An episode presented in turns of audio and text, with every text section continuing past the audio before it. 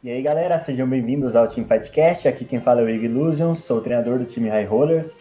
E aqui quem fala é o Fable, eu sou jogador profissional do time. E hoje nós vamos bater um papo com o Giovanni Totti, um dos caras mais engajados em fazer o cenário acontecer. Primeiramente, seja muito bem-vindo, mano. Pode ficar à vontade para se apresentar e contar um pouco mais sobre você. Então, eu sou streamer de TFT já desde novembro. Eu venho trabalhando junto com a equipe do TFT Helper na atualização de composições e atualizações de, de tier lists e tal. Eu produzo alguns artigos também para eles e também um podcast lá. É, recentemente eu tive uma experiência bem legal aqui com vocês, sendo o narrador de um campeonato, foi uma, uma experiência bem da hora que eu queria muito ter. E Atualmente eu tô com um canal no YouTube também novo, projetos novos aí, vai ser bem diário lá, não relacionados a TFT e estamos trabalhando aí para expandir um pouco os horizontes, ainda mais com esses problemas da Twitch, de banimentos e tal. Eu tô tentando dar uma diversificada no conteúdo para de repente eu não, não ficar sem trabalho.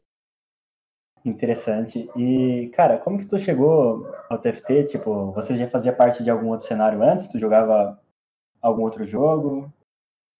Olha, a minha experiência com um jogo competitivo começa no TFT, mas eu já tinha alcançado é, elos bem altos em alguns outros jogos, inclusive em outros auto chess. No próprio Dota Auto Chess, lá, o original, o mod do, do Dota, eu tava lá entre os, os Chinas, lá entre os melhores, então desde lá eu já, já me interessava bastante. Quando chegou o beta do 7.1, eu já fui, já já fui desde a da fila lá de três dias de espera jogando esse jogo que era, que era muito superior ao Auto Chess, pelo menos na época. Eu não sei como é que tá hoje o Auto Chess, mas ele era muito superior. Ele trouxe incrementações das mecânicas originais muito boas, sistema de itens bem legais, diversificações bem interessantes. Então eu larguei o Auto Chess e fui pro, pro TFT porque eu também já tinha jogado LoL no passado, né? Eu era doteiro, certo? Mas eu tinha jogado LoL no passado, então eu tinha uma afinidade com a empresa.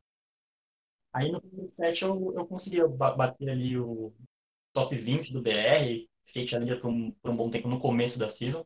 Depois aí deu uma daquelas trollada, né?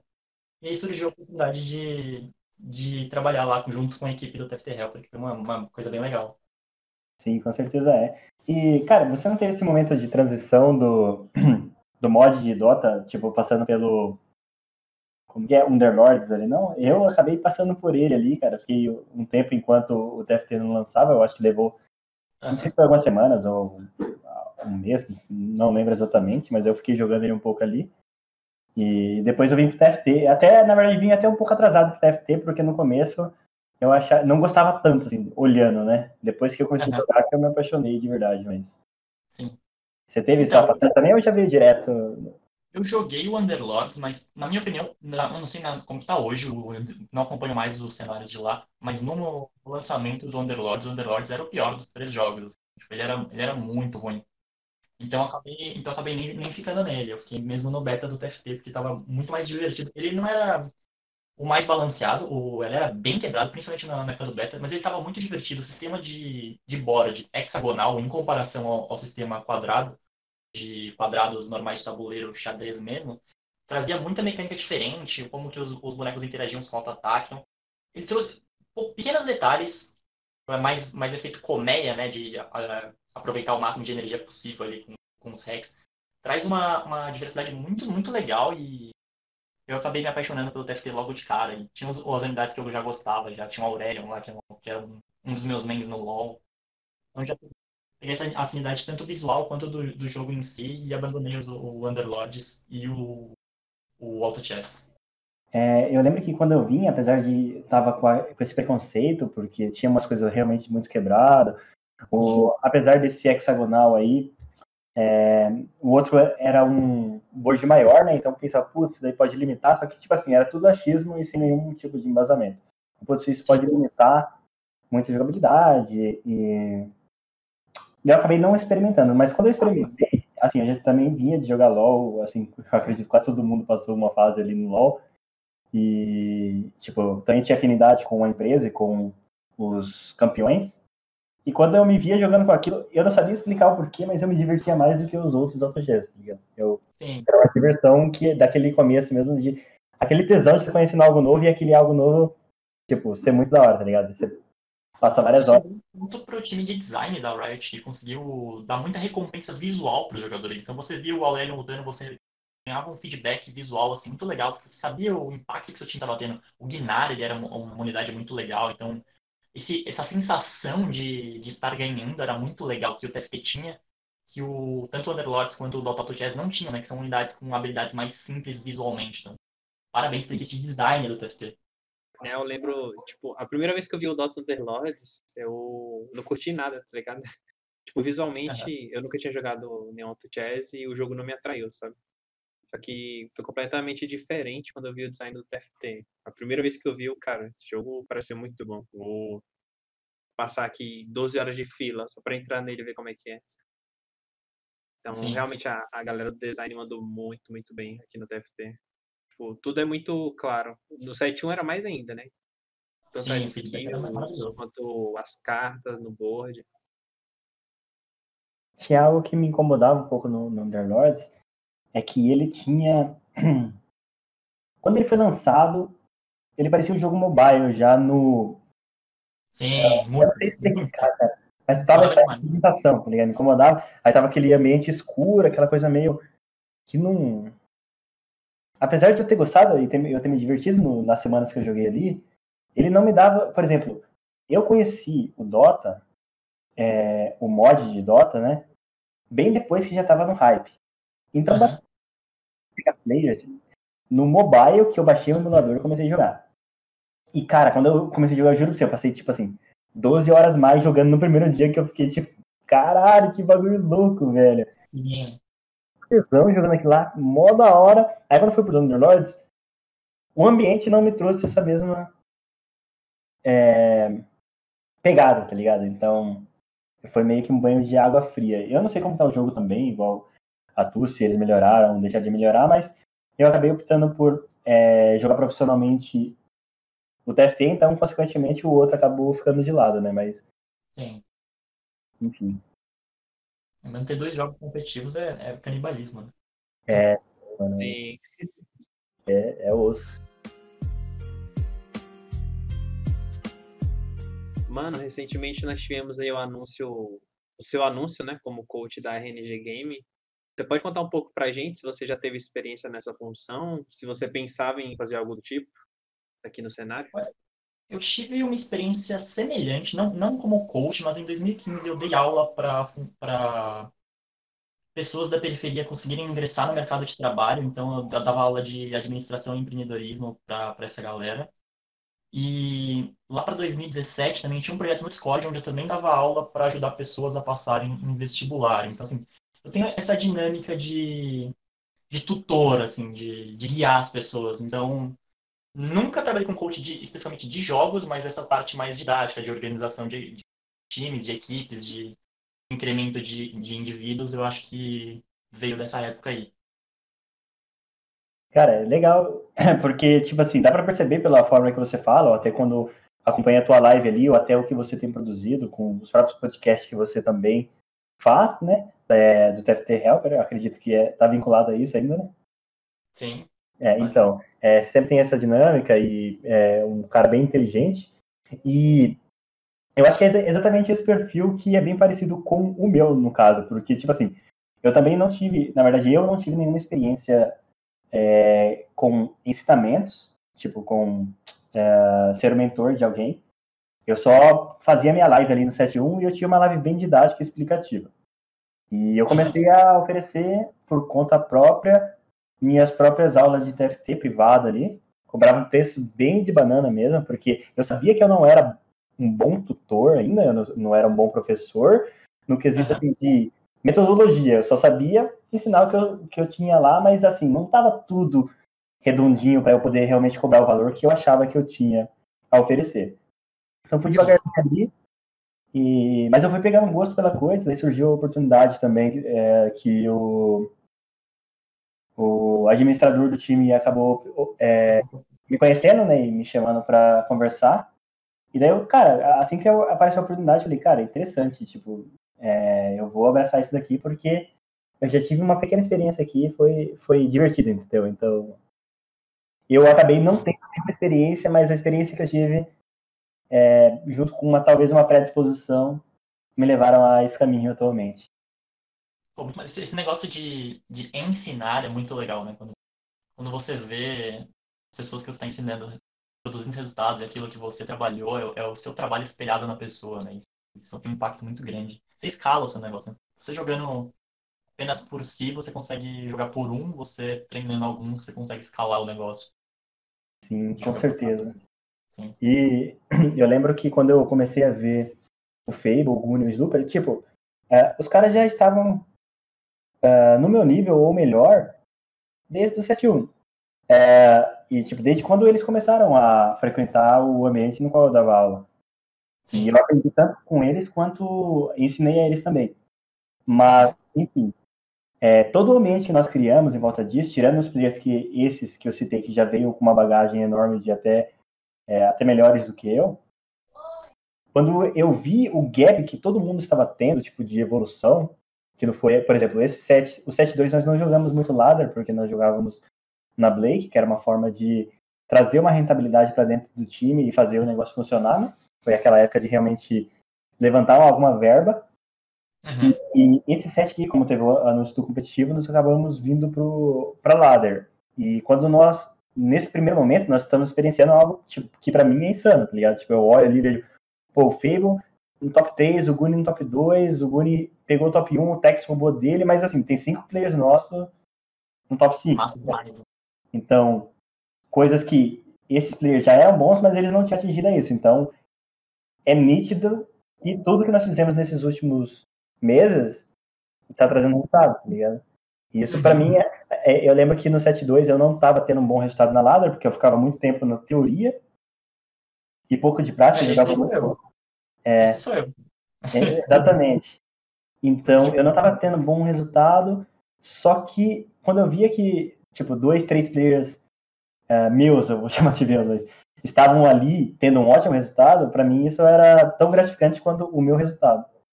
Agora eu voltei um pouquinho para a área de player também, então eu já estou mais focado em mim, mas mesmo assim, esse sentimento mesmo de ver seu trabalho repercutindo em outras uhum. pessoas é, é muito gratificante.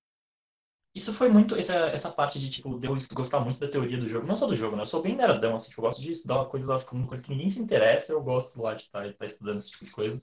É. É, é, isso foi o que me fez ir pro lado do coach e desistir um pouco de jogar profissionalmente. Não, não totalmente, eu ainda quero competir, ainda quero, quero ganhar um campeonatinho que eu ali. Uhum. Mas eu, eu acabei abrindo mão porque eu, eu, eu vi que eu conseguia escalar e fazer mais coisas ao mesmo tempo se eu não jogasse. Então, tipo, eu consigo atingir mais fins com o mesmo meio se eu fizer, se eu for coach e, streamar e conseguir abrir o canal no YouTube e, tipo, tô com projeto aí para lançar três vídeos por dia, a lá David Jones, assim. God, então, God. Então eu percebi assim que o, o, meu tempo seria mais, mais utilizável se eu fizesse isso do que se eu me dedicasse a jogar bastante, porque eu, eu me frustro muito jogando por longos períodos. Até na stream mesmo, que é mais for fun, eu não gosto muito de jogar tipo, mais de, sei lá, três horas seguidas.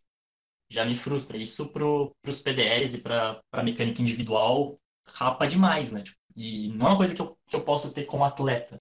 Não é um luxo que eu posso me dar como atleta. Então decidi. Foi uma das decisões que me levou pro coach. É legal se conhecer e tomar essas decisões também baseada nessa nesse autoconhecimento, nessa percepção que às vezes é o que vai mais produzir resultados dentro de um cenário, né? o lance de ensinar é que você aprende duas vezes, né? Quando você ensina. Tipo, você tem muito mais conhecimento ensinando alguém do que você só escutando ou só praticando. É, o que então, dizem, né? É. Acaba sendo muito mais produtivo para você também. E eu até comentei com os caras há muito tempo atrás, principalmente no primeiro podcast que você gravou lá com o Barba, né? É, uhum. Tu tem uma didática muito boa. Tipo, tu consegue expor teus pensamentos de uma forma muito clara. Acho que essa é uma grande vantagem como mentor, sabe? Sim. Você consegue transmitir o que você quer de uma forma muito natural e é muito simples entender o que tu fala, então acho que seguiu o caminho correto, mano. Não que como jogador você não conseguiria, mas você como mentor é bem diferenciado. Sim, sim. Saber se, saber o, se conhecer as suas limitações, suas capacidades e trabalhar em cima disso vale muito mais do que arriscar alguma coisa. Na verdade, depende, né? Depende. O risco de ser um jogador é alto também. Tipo, Sim. O, a recompensa de ser um jogador é alta também, então até que vale o risco. Sim. E, e você, Fable, qual é a experiência? Você já teve alguma experiência como é, ensinando alguém como treinador? Aqui no time, obviamente, sempre está ensinando um ou outro ali, aprendendo um com o outro, mas de alguma forma mais profissional. E como que é, tipo, tá desse lado de aluno de alguém? Como coach, eu não diria bem coach, porque o, o cenário que eu atuava não era tão bem estruturado quanto os outros eram, né? Eu basicamente ensinava algumas coisas pra galera sobre o jogo, mas nada tão, tão formal assim, sabe? Era mais uma conversa mesmo. Então, não considero isso como uma experiência realmente, sabe? Nesse meio. Então, Uhum. toda a minha experiência é do outro lado, o lado que absorve. Mas, pessoalmente, é a parte que mais me agrada, sabe? Uhum. É, isso é mais pessoal mesmo. Todos os dias eu quero absorver o máximo de todo mundo que eu conheço. Então, tem essa fome, sabe, de conhecimento e tal. Mesmo que Uhum. seja aleatório ou algo que seja interessado, mas eu sempre tô indo atrás. Quero sempre escutar o que as outras pessoas estão falando e falar menos, sabe? Isso é realmente uma ótima qualidade. Eu já. é, eu preciso praticar mais isso. Eu acabo falando mais do que escutando e eu sei o quanto importante é escutar também. Mas isso é uma coisa que eu estou trabalhando. Vou ter um híbrido dos dois, né? É, com certeza, com certeza. É, acredito que nenhum oposto seja tão bom, né? Tipo, nenhum extremo, quer dizer. Então, o equilíbrio é a chave. Sim, sim. Depende, depende. Depende do que a gente tá falando. Tipo, Agora eu vou dar uma viajadinha de leve aqui. Se a gente por exemplo, de uma coisa mais filosófica, como a busca da verdade, a busca pela verdade ela é objetiva e não pode ser curvada por, pelo relativismo, né? Algo é, algo é, ele é. Não pode ser subjetivo. Enfim, só, só um adendo maluco aí. De boa. O importante é ser quem autêntico nessa porra. Não dá pra falar isso, mas tudo bem. O importante é ser autêntico. Eu tava sendo autêntico até demais. Tudo bem.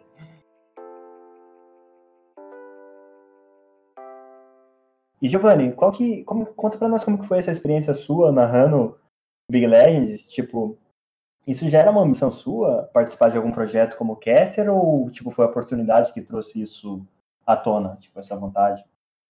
Cara, eu queria, eu queria fazer um campeonato assim onde eu narrasse o jogo e tal, já, já há um bom tempo, mas eu não, não queria ter a- que arcar com, a responsabilidade de organizar a equipe, de chamar jogadores, de fazer todas essas coisas. Então, quando vocês me chamaram pra narrar, foi tipo o melhor dos dois mundos, assim, falei, caralho, eu posso terceirizar toda essa responsabilidade pra eles e só narrar ali e vamos ver Uhum. como é que tá. Foi bem de última hora, assim, foi num, um dia antes, então eu não, não tive nenhum estudo sobre narração nem nada, então foi tudo no improviso. Tanto que no primeiro dia ali eu, eu, eu fiz uma narração bem mais explosiva, acabei terminando o dia super cansado. No segundo dia eu já dei, já dei uma aprendida melhor, falei, opa, não preciso explodir tanta emoção assim por, por um campeonato tão longo, né, tão extenso. Vão ser oito horas de, de torneio, então posso dar uma, uma explodida um pouco menos, ainda bem que a final ali foi dividida com curves, né, ficar sem fôlego nenhum. Sim. Bem mais era, já era algo assim que eu, que eu pretendia fazer. Foi algo bem legal, algo que eu queria aperfeiçoar, assim. Tipo, tirar um pouco de vício de linguagem, alguns maneirismos, tal- talvez um, ser um pouco mais técnico. E ta- também um pouco mais de pulso firme, né? Tipo, alguns erros que eu percebi ali que, que acabaram vazando, eu podia ter censurado um pouco antes, se eu tivesse um pouco mais de pulso.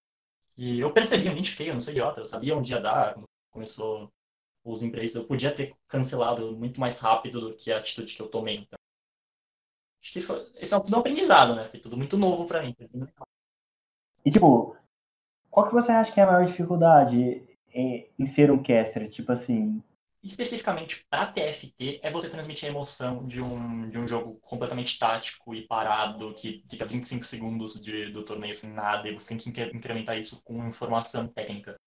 O que não é legal pro público, né? Tipo, quando fica ali sem as fights, você não tem o que narrar, tipo, nossa, reviravolta legal, como aqui está batendo. Você não tem como narrar uma, uma coisa que está acontecendo ali na tela, então você- tem que preencher esses 25 segundos por round com alguma informação útil para o espectador. Então acho que essa é a maior dificuldade.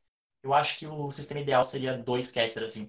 Um para passar essa emoção absurda e alguém para passar esses pontos técnicos durante esses, esses períodos. Então acho que essa é a maior dificuldade. assim. Acredito que até, por exemplo, apesar de, de MOBA ser muito mais ágil, ainda assim há momentos de uh, pouca ação e, consequentemente, ali o comentarista, não sei como que chama exatamente, mas ele está trazendo dados, tá, estão ali debatendo entre eles situações e isso realmente é bem interessante, porque no TFT você tem bastante tempo para isso. Eu acredito, cara, que um dos das principais dificuldades é, de um caster, tipo, num ambiente como o do TFT, é de tentar transmitir é, um pouco da linha de raciocínio do player. Não sei se fica claro para você, vamos por, por que, que o player está fazendo aquelas escolhas, ou por que, que ele não está fazendo aquelas escolhas que parecem meio óbvias, entende?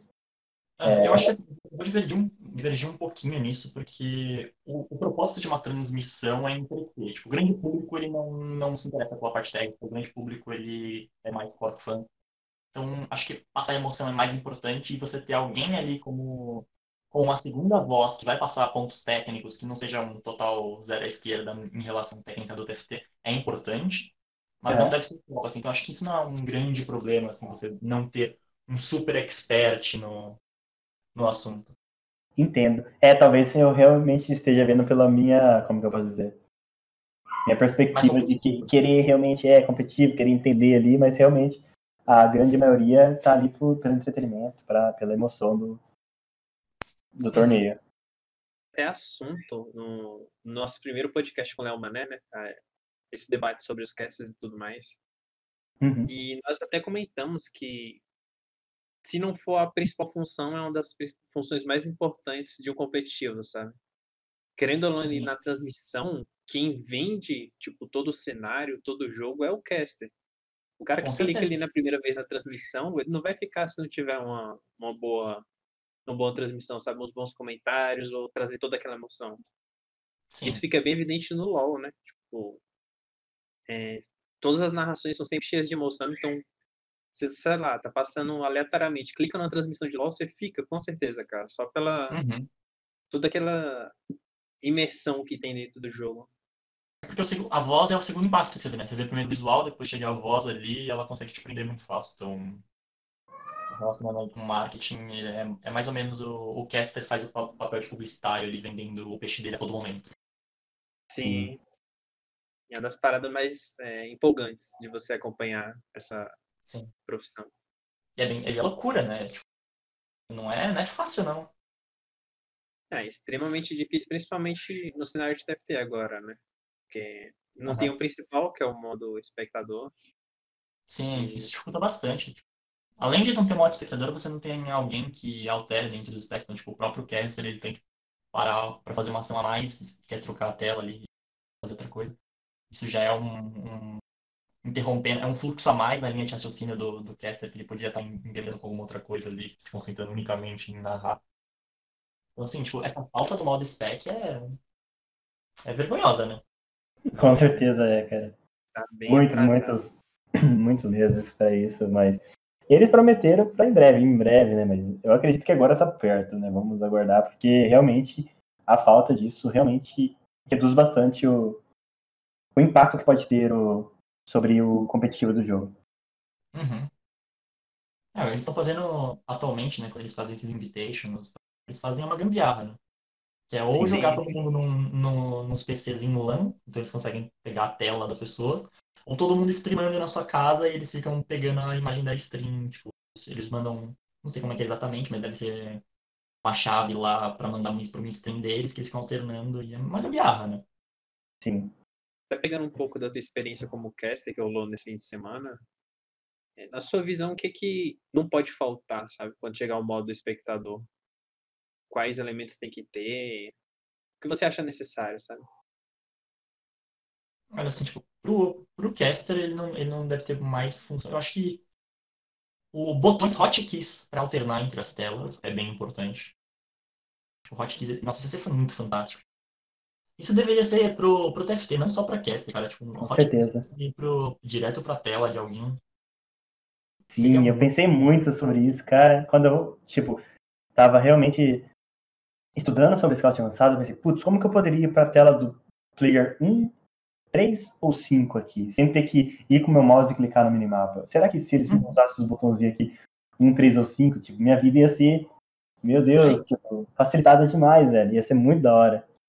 Não é como se estivesse faltando botão, né? Você tem todas as teclas de função ali, então tem o F1, F2, até o F12 pra você usar, e são oito players só, então tem as teclas de função só. Tem o teclado numérico que é completamente useless no, no jogo, então não é como se estivesse faltando coisa, né? Não é um, um MMO que você tá bindando um monte de botão. Não. Você tá usando ali o mouse só. Verdade, eu acho que isso cabe um, um feedback para eles, hein? Eu não sei se alguém fez, eu, eu ainda não fiz isso, mas interessante de ser pedido. Uhum. Eu acho que também, se, se possível, assim, reprises da última fight, assim. Então, por exemplo, um jogador foi eliminado enquanto eu tava transmitindo outra coisa, tá? Sei lá, quatro pessoas que podem ser eliminadas estão se enfrentando, não tem como transmitir os dois ao mesmo tempo. Então vai lá e pega um, uma recapitulação, assim, um, um rewind ao vivo. Uhum. Isso ia ser bem legal também, tipo, pra você ver os dois. Ou não só necessariamente nesse tipo de caso, mas pra você ver situações diferentes. Então, sei lá, o cara deu, deu roll agora enquanto eu narrava outra coisa. Aí não deu pra mostrar e mostra depois, durante, aproveita aqueles 25 segundos entre os combates para passar um, uma recapitulação do que aconteceu no passado. Que dá pra você ver ali, né? Tipo, sei lá, o cara bateu o véu Costa 3. O narrador sabe disso, ele tem essa informação, ele vai lá, clica, bota lá, vira, vira, sei lá, um minuto atrás, passa em 2x, não sei como seria perfeito isso. Provavelmente teria que ter algum técnico trabalhando isso, tipo, fora o orquestra, né? Pegar igual, igual é em CBLOL mesmo. Igual é em jogo de futebol, passando reprise. Bem, bem importante. Com certeza, até porque o Febo até comentou na primeira edição do podcast que nos fez, que muitas vezes, por exemplo, é, a câmera tá dando foco ali para alguém que tá indo bem, que tá, tipo, vencendo lutas, ou que tá, tá indo bem no game, mas muitas vezes o cara que melhor jogou no lobby todo foi o cara que poupou um oitavo e pegou um quinto, tá ligado? Sim. E a câmera talvez não esteja dando tanto foco para ele, porque é muita informação, e às vezes, por exemplo, um sistema de reprise poderia pegar, tipo, realmente decisões incríveis que aquele player tomou ali, que ele tirou ele do top 8 e levou ele pro top 5, né? Sim. Tipo, seria uma. Para quem realmente gosta do, de ver essas decisões, porque deve ter um jogo de decisão, é, uhum. essas pequenas decisões que evitam. Porque, tipo assim, eu vou dizer, tem jogo que o top 5, quando é um jogo de top 8, você pega o top 5, às vezes é mais recompensador do que um top 3 da vida que você tava, na, tava muito bem para ganhar o jogo e deu bosta, tá ligado? Você errou e, enfim, o cara jogou melhor. Às vezes o cara que, tá, que é pra ganhar o jogo teve um RNG melhor durante aquela partida, ele não soube aproveitar para ganhar, mas pegou uma posição melhor do que um player que teve um RNG ruim, mas fez de tudo para reverter isso e conseguiu uma posição mediana. Então, é, tipo... Você tem um trabalho pós-jogo, né? Tipo, pra, sei lá, uma mesa redonda. Nossa, verdade. Ia ah, ser mas... interessante. Legal. Já, já era uma profissão a mais aí, ó. Verdade. Então, outra coisa, outra, é. não sei se quer comentar mais sobre essa, mas já vou, já vou cortar. Não, outra função bem, bem importante para ter é o modo de gravação, né? Então, você tem um arquivo ali para você gravar uma partida e você depois conseguir acessar ele por todas as câmeras, ter acesso total do jogo, assim. É bem relevante, principalmente para treino individual. Poder poder gravar suas próprias partidas e analisar o lobby depois por fora, assim, de cima, né? Não, não olhando para você, vendo o que os outros jogadores fizeram enquanto você estava fazendo suas decisões. Seria bem legal. Pô, com certeza, cara. Eu ainda não tinha parado para pensar dessa forma. Por exemplo, quando você. Se um player, como tem no LoL, né? Se um player está gravando só a tela dele, tá vendo o point of view dele ali, né? E, mas se ele pega, por exemplo, o, a função replay que tem no próprio client do LoL, ele Sim. consegue ir lá no top e ver como que o top tá jogando, o jungle, a rotação que o jungle usou, enfim. A visão da fog.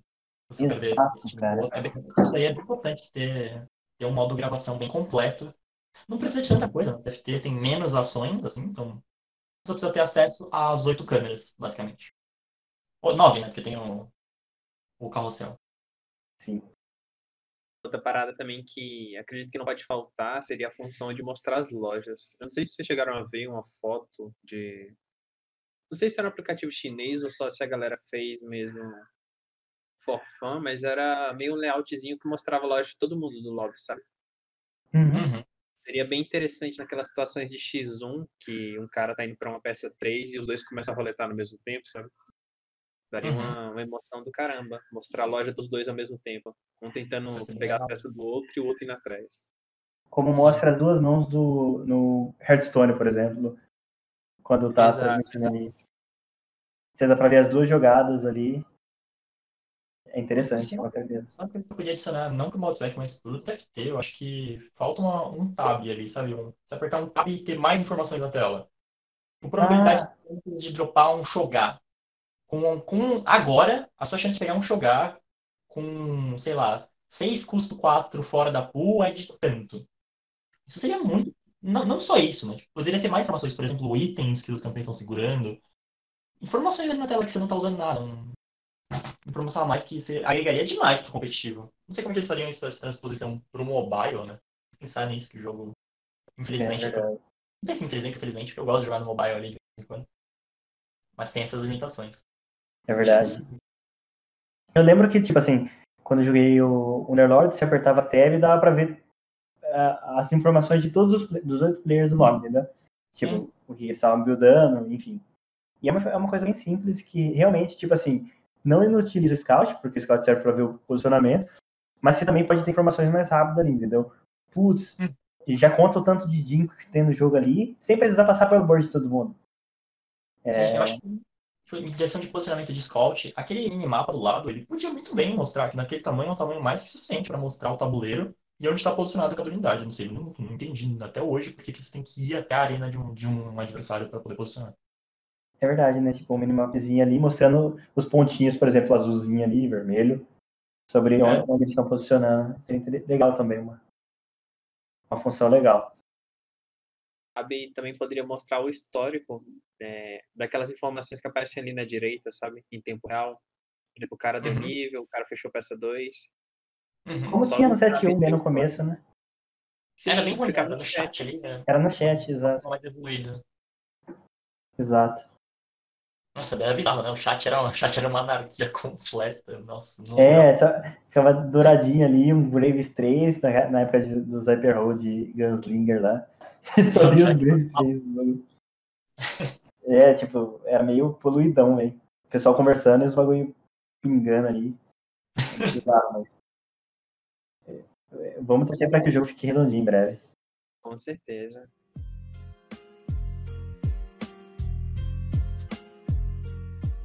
Quais são as suas expectativas do cenário competitivo TFT na visão de mentor? Olha, eu acho que o cenário de TFT competitivo sempre vai ser uma sombra do LoL. É inegável. Não é um jogo que. É, é um jogo de estratégia, não é um jogo de alto público. Tem potencial para ser um, um super jogo absurdo na China, porque lá o público é gigantesco nesse quesito, mas acho que para cá, para para Américas, não, não é algo que vai ser gigante, vai sempre ficar na sombra do LoL, então talvez. Minha maior expectativa é que seja um quadro à parte do CBLOL, assim. Eu ficaria muito frustrado se fosse algo incorporado. assim. Essa é a minha, minha expectativa mais otimista, que seja um quadro separado do CBLOL, pós-CBLOL, ou campeonato assim, tipo, não sei como é que eles fariam, mas eu, eu acho que sempre vai ficar na sombra do LoL, eles vão usar sempre o LoL como propaganda e gatilho pra mandar pro TFT. Entendo. Eu não tinha parado pra pensar por essa forma. Tipo assim, do quanto ele pode ficar ali na sombra do LoL em quesitos de investimento da empresa é, com, como que eu posso dizer, um cenário extremamente preparado só para teamfight táticos, entende? Tipo Sim, assim, sim, eu com uma atração secundária e não necessariamente o prato principal ali da, da noite, do dia. Sim, eu acho que, tipo, o TFT, ele é um. No, a gente não pode negar que ele é um mod do, do LoL, né? Ele é um modo ali. Ele é um, Aran, tem o TFT. É um modo fixo, é um dos modos mais legais de todos do LoL, mas ele é um modo de- do LoL, então esperar grandes cenários disso, na minha opinião, é pouco surre- surreal. Pelo menos aqui nas Américas. né? Na China, com certeza, vai ter, vai ter cenários absurdos, com premiações completamente surreais e campeonatos, inclusive, presenciais no mobile, como a gente vê no Free Fire, assim, coisas bem, bem insanas. Mas igual a gente vai ver um cenário que eu acredito de lore e Valorant, que parece que que já vieram preparados para um cenário individual, investimento diferenciado, eu acho que o TFT não, não vai ter essa mesma, mesma atenção.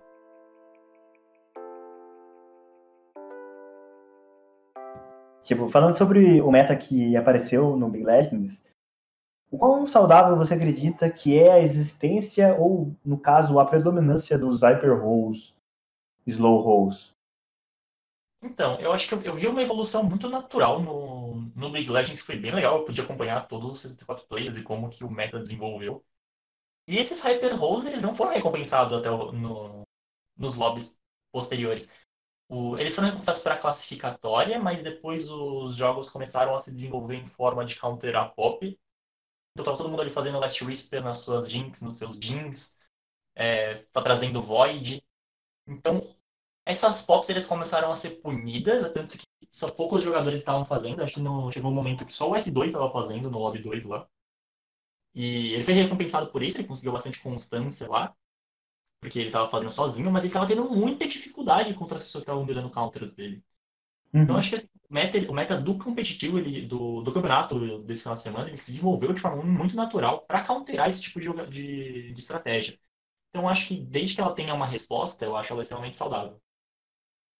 Cara, é, eu lembro que quando comecei o campeonato, eu tava vindo da ladder, eu tava jogando full comp de Rush 8. Eu tava jogando na base de Chrono Kale, é, Cybernetics, jogava bastante Cybernetics, e de é, Brawler Jinx, barra uhum.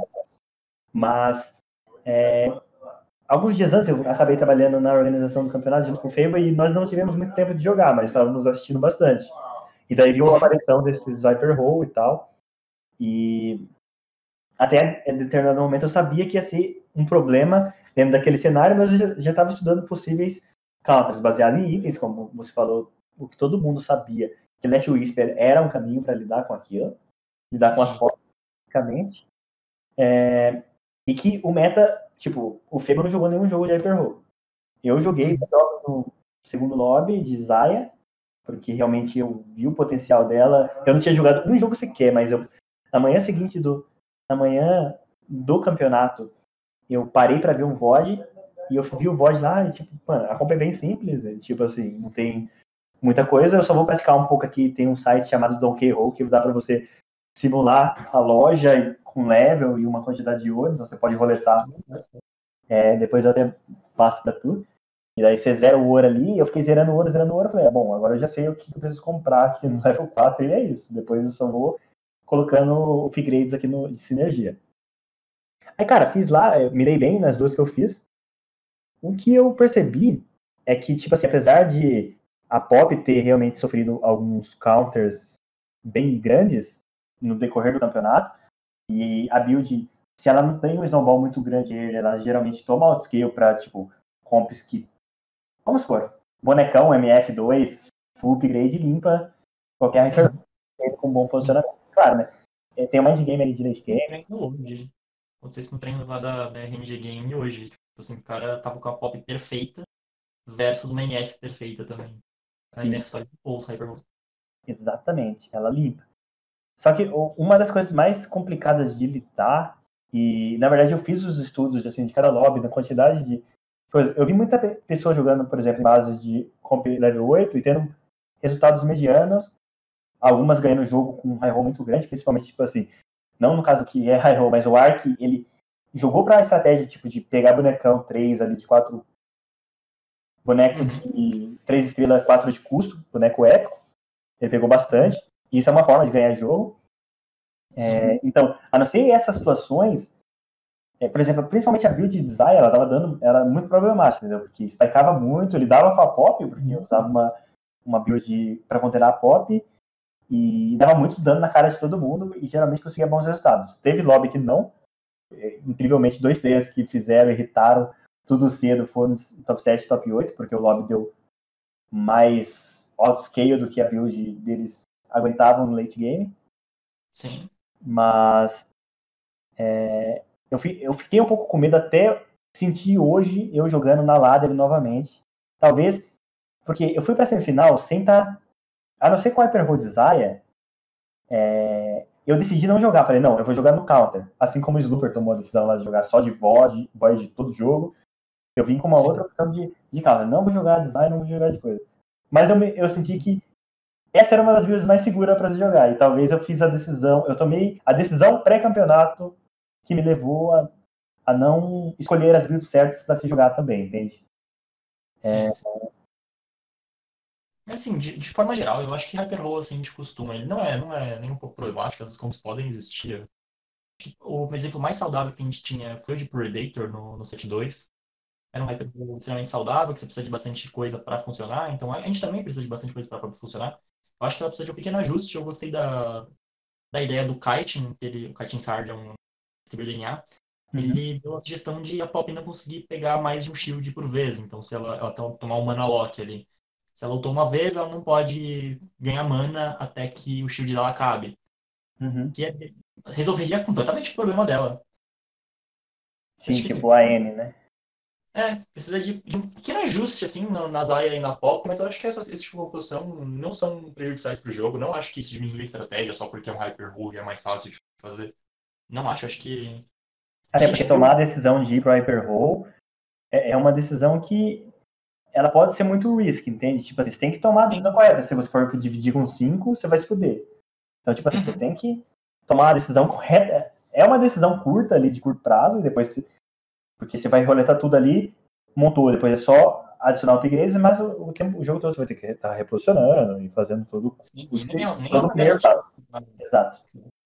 Você vai ir bem no, no jogo só porque você conseguiu um hyper roll com com, sei lá, a Candyland com TF, Zoe e Pop ali, três estrelas no Early com itens bons, ainda assim não é uma garantia, porque você pode enfrentar aquele Vel'Koz com, com a Sona Mana Printer, ele passa assim. e ela passa muito fácil da descomposição. Então, tem, tem bastante resposta. Eu, eu vi tanto no campeonato do Big Legends quanto no Giant Slayer, que aconteceu ambos uhum. no final simultâneos que muitas composições diferentes ganharam. Então a gente viu, eu vi Darkstar ganhando, eu vi Rebelde ganhando, eu vi Jinx ganhando com, com Brawlers, eu vi Kindland, eu vi eu vi a Zaya ganhando também, eu vi eu vi tudo muito, muita coisa ganhando, eu vi Cybernético ganhando. Então, uhum. Eu acho que esse é o meta mais mais variado que a gente tem desde sempre, sabe? Interessante. Um pequeno patch B para dar esse pequeno fix na pop e na, na, na Zaya e ele vai ser o melhor pet do mundo. Assim. Eu falando mal de Zaya hoje, de Zaya não, de pop hoje, fui jogar meu primeiro jogo de pop ali. Nossa, tava reclamando, aí quando eu hitei, puta, que spike foda. Mano, eu, eu não sabia jogar cabelo também. Eu só roletei uhum. e talvez eu não sabia os melhores posicionamentos, enfim. Mas eu tomei um auto-skill tão grande que, tipo, foi o top 8 que eu menos mais, acreditei, mais acreditei da minha vida. Falei, como que eu tô tomando top 8 com essa pop aqui? Claro, minha pop não tava conseguindo se tava com duas Bramble, porque só dropou isso pra mim, não consegui colocar item de AP nela pra destacar o shield. Uhum. Então, ela não sobrevivia tanto. Mas tinha tanta Last Whisper no lobby que, tipo assim, eu fui de oitava, tá ligado? Teve uma hora, assim, depois do estágio 4, 5 ou do 5.1 que eu não ganhava mais de ninguém. E uhum. Não é tão fácil quanto parece, entendeu? Quando realmente tem estratégias bem setadas dentro de um lobby.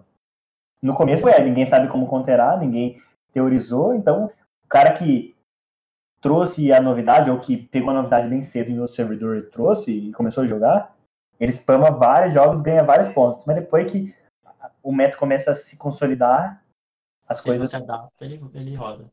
É. Exato. Tá recompensando demais a adaptação nesse patch. Tá de, diminuindo muito a eficiência dos monocomps. Aí você vai falar, ah, mas no, no campeonato de Slayer, o cara que ganhou só jogou de Mac. Infiltrate. Ah, cara, é um caso excepcional e o Mac Infiltrator é o meu ponto de discordância, assim, do, do patch, assim, do, do set. Ele é uma composição que quando você tá level 6 e você bate uma, uma, contra uma composição perfeita de level 9, não é saudável isso pro jogo. E isso aí, tipo, já faz tempo. Tipo de composição, é, composição de piloto, quando tá perfeita, ela bater numa composição com dois, três níveis na frente, não tem nenhum nexo, não, não faz sentido existir. Isso não é saudável que todo set tem uma comp dessa, né? O set passado foi tipo o Nock BM lá, passou o set todo dando problema e no final mataram. Então, Sim. o Mac dá indício que vai ser a mesma coisa. Tipo, vai estar presente o set todo e até o momento que ele não vai ah, ser nem cogitado ser feito. Eu acho que é difícil de matarem o Mac, porque o Mac é muito legal, velho. Você coloca um robô gigante na arena, tipo, é muito da hora. Isso não, não, não pode matar isso. O Nock, dane-se o Nock, é uma unidade só, ninguém, vai, ninguém se liga, Sim. ninguém se importa. O Mac é muito, é muito divertido, você tem um robôzão ali que dá muito dano em área. É um... Na China deve ser insano, né? Eles adoram robô. Muito, a mecânica é muito. O robô é muito legal. Todo mundo se amarra em robô gigante. Sim, a mecânica sim. é muito, muito bem feita. Tipo, dos bonecos caírem depois, continuarem. É, falando um pouco sobre esse método roll, essa é uma das vantagens de fazer camp no começo de patch, né? Por exemplo, essa comp apareceu um dia antes. Então, Uhum. quando ela apareceu, todo mundo achava que era das paradas mais quebradas que tinham. Mas é aquele velho ditado, né? Tudo que é novo é difícil de lidar. Sim. Hoje, hoje, por exemplo, já tá mais controlado. A galera já sabe como lidar, sabe como jogar, como posicionar, quais itens priorizar. É, mais ou menos, lembra quando era necessário jogar com Morello, tipo, era obrigatório que você tivesse uma Morello na comp. E agora a Last Whisper é, é basicamente a mesma coisa. Tipo, não, não vejo nenhum problema, assim. Eu vi que bastante gente reclamou, nossa, tem que ter um item só pra counterar o lobby, mas a gente já tem isso desde muito tempo já. Sim, sim. É, Exatamente. acaba Só mudou o foco. Momentâneo, Uhum. né? É, tipo, naquele meta ali, no próximo já não, não vai ser tão necessário. É por uma ou duas semanas no máximo aquilo ali. Uhum. Cara, a gente até comentou que você produz podcasts. é, o quanto você acredita que isso agrega para a comunidade no geral? É, qual o feedback que você tem recebido por ter feito os, os podcasts até agora? Olha, eu comecei a fazer o podcast não porque eu queria fazer algo pra alguém, mas é porque eu queria ter um conteúdo pra assistir que não tinha antes. Eu, eu sou um hard user de podcast, então consumo muito podcast diversos assuntos e não tinha nada de TFT. E eu falei, é, vou fazer o meu. Aí eu conversei com a galera da Hell, eles compraram a ideia e até me juntei com o Barba lá. O Barba também tava com uma ideia parecida, a gente juntou as ideias, chamei ele pra, pra participar comigo. Aí comecei a fazer, tipo, então a ideia nunca foi entregar nada pra comunidade, era mais pra, pra mim mesmo, era tipo, um negócio completamente egoísta. Aí, aí foi dando feedback, foi dando certo, a gente conseguiu, conseguiu convidados melhores e tal, com mais periodicidade, e eu tô gostando bastante, o feedback tá bem positivo. É, como é um material que eu gosto de consumir, eu gosto muito de fazer, então ele tem um, tem um carinho e, um, e uma atenção especial. Então, acho que se vocês não conhecem, cara, TFT Helper aí, tá no Spotify. Infelizmente, o Spotify bloqueou lá três episódios ainda, não soltou, sei lá por quê. Tem três episódios atrasados, enfim. Esse TFT Helper aí é bem, é bem legal. O podcast de vocês também é muito bom. é- eu- vocês roubaram a nossa ideia. Fala Caramba. Chamei o Sim, passou uma semana, abriu o podcast dele. Com prostitutas e cassinos. Eu não, eu não tenho nada a comentar sobre isso. Eu só tenho que falar que o organizador aqui do time ele falou que tinha ideia já. Bom, isso eu queria disso. Daí ele veio, ó, você precisa Não. fazer um podcast. Falei, Beleza.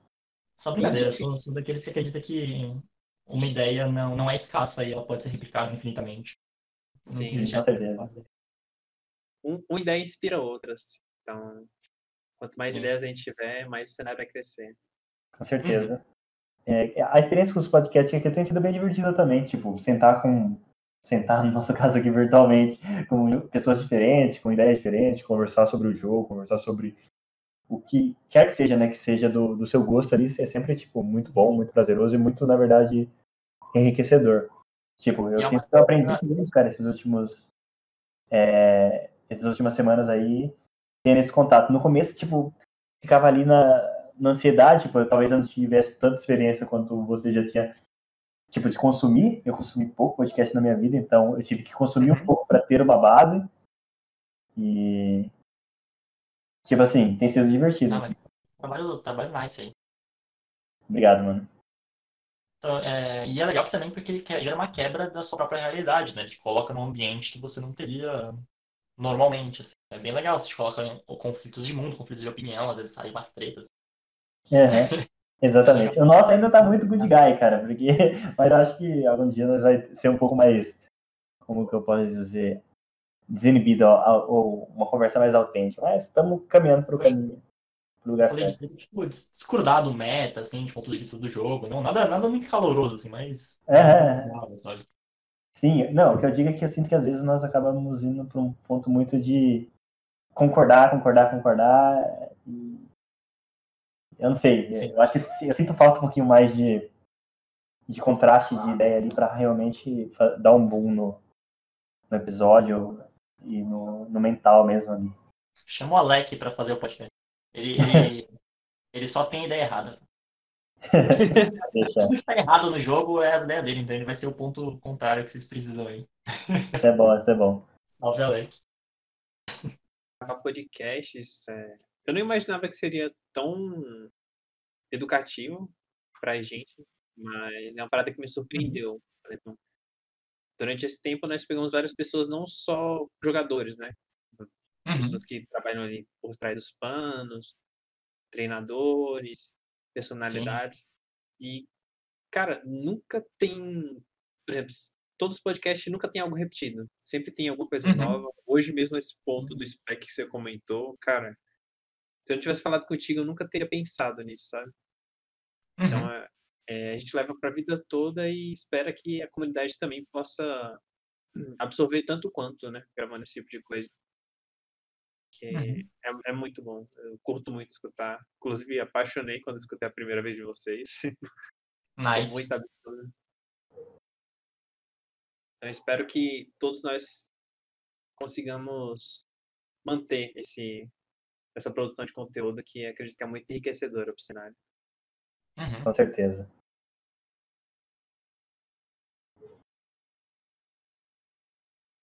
Mano, muito obrigado mais uma vez por toda a sua disponibilidade em vir aqui participar do podcast com a gente. Fica à vontade para divulgar suas redes sociais, para que a galera possa seguir e acompanhar o seu trabalho, YouTube, se você faz live, que horário que você faz, e até mesmo seu podcast, que eu recomendo muito que a galera escute. Cara, eu que agradeço o convite. Então, vocês podem me achar bem fácil. O meu nome é um pouco esquisito, porque tem dois N's ali, eu mas é tudo Giovanni Underline Totti. O Totti também é um pouco esquisito, mas provavelmente deve estar no título aí do podcast. Vocês conseguem me achar em todas as redes sociais como Giovanni Underline Totti, no Twitter, no Facebook, na Twitch, é, é TikTok, cara. Boa. É tudo assim. Eu faço live todos os dias às 8 da manhã. Pelo menos quase todos os dias, vai. A internet deixa todos os dias, meu upload tem trollado essa última semana. Ontem a internet caiu para todo mundo aqui, né? Enfim. NA Brasil. É, de quinta-feira, às 6 horas da tarde, tem Helpercast, que é um podcast que eu faço também com uma comunidade ligada a esportes, não necessariamente TFT, teve até um desenvolvedor lá já participando. Então é bem legal, eu confiram. E eu tô com um canal agora com um projeto novo no YouTube para tentar diversificar um pouco da Twitch. Eu amo muito a Twitch, mas tá tendo vários problemas. É bom a gente tipo, não colocar todos os ovos numa cesta só, porque se cair, você quebra tudo. Então, lá no YouTube, vai ter, a partir da semana que vem, três vídeos por semana com assuntos diversos. Então, não vão ser relacionados necessariamente a TFT. Então, já tem alguns reviews de alguns jogos lá, então vai ter, tipo, primeira meia hora de várias coisas, coisas que eu gosto de fazer. Então, é um espaço que eu vou abrir um pouco da minha vida nos games com vocês.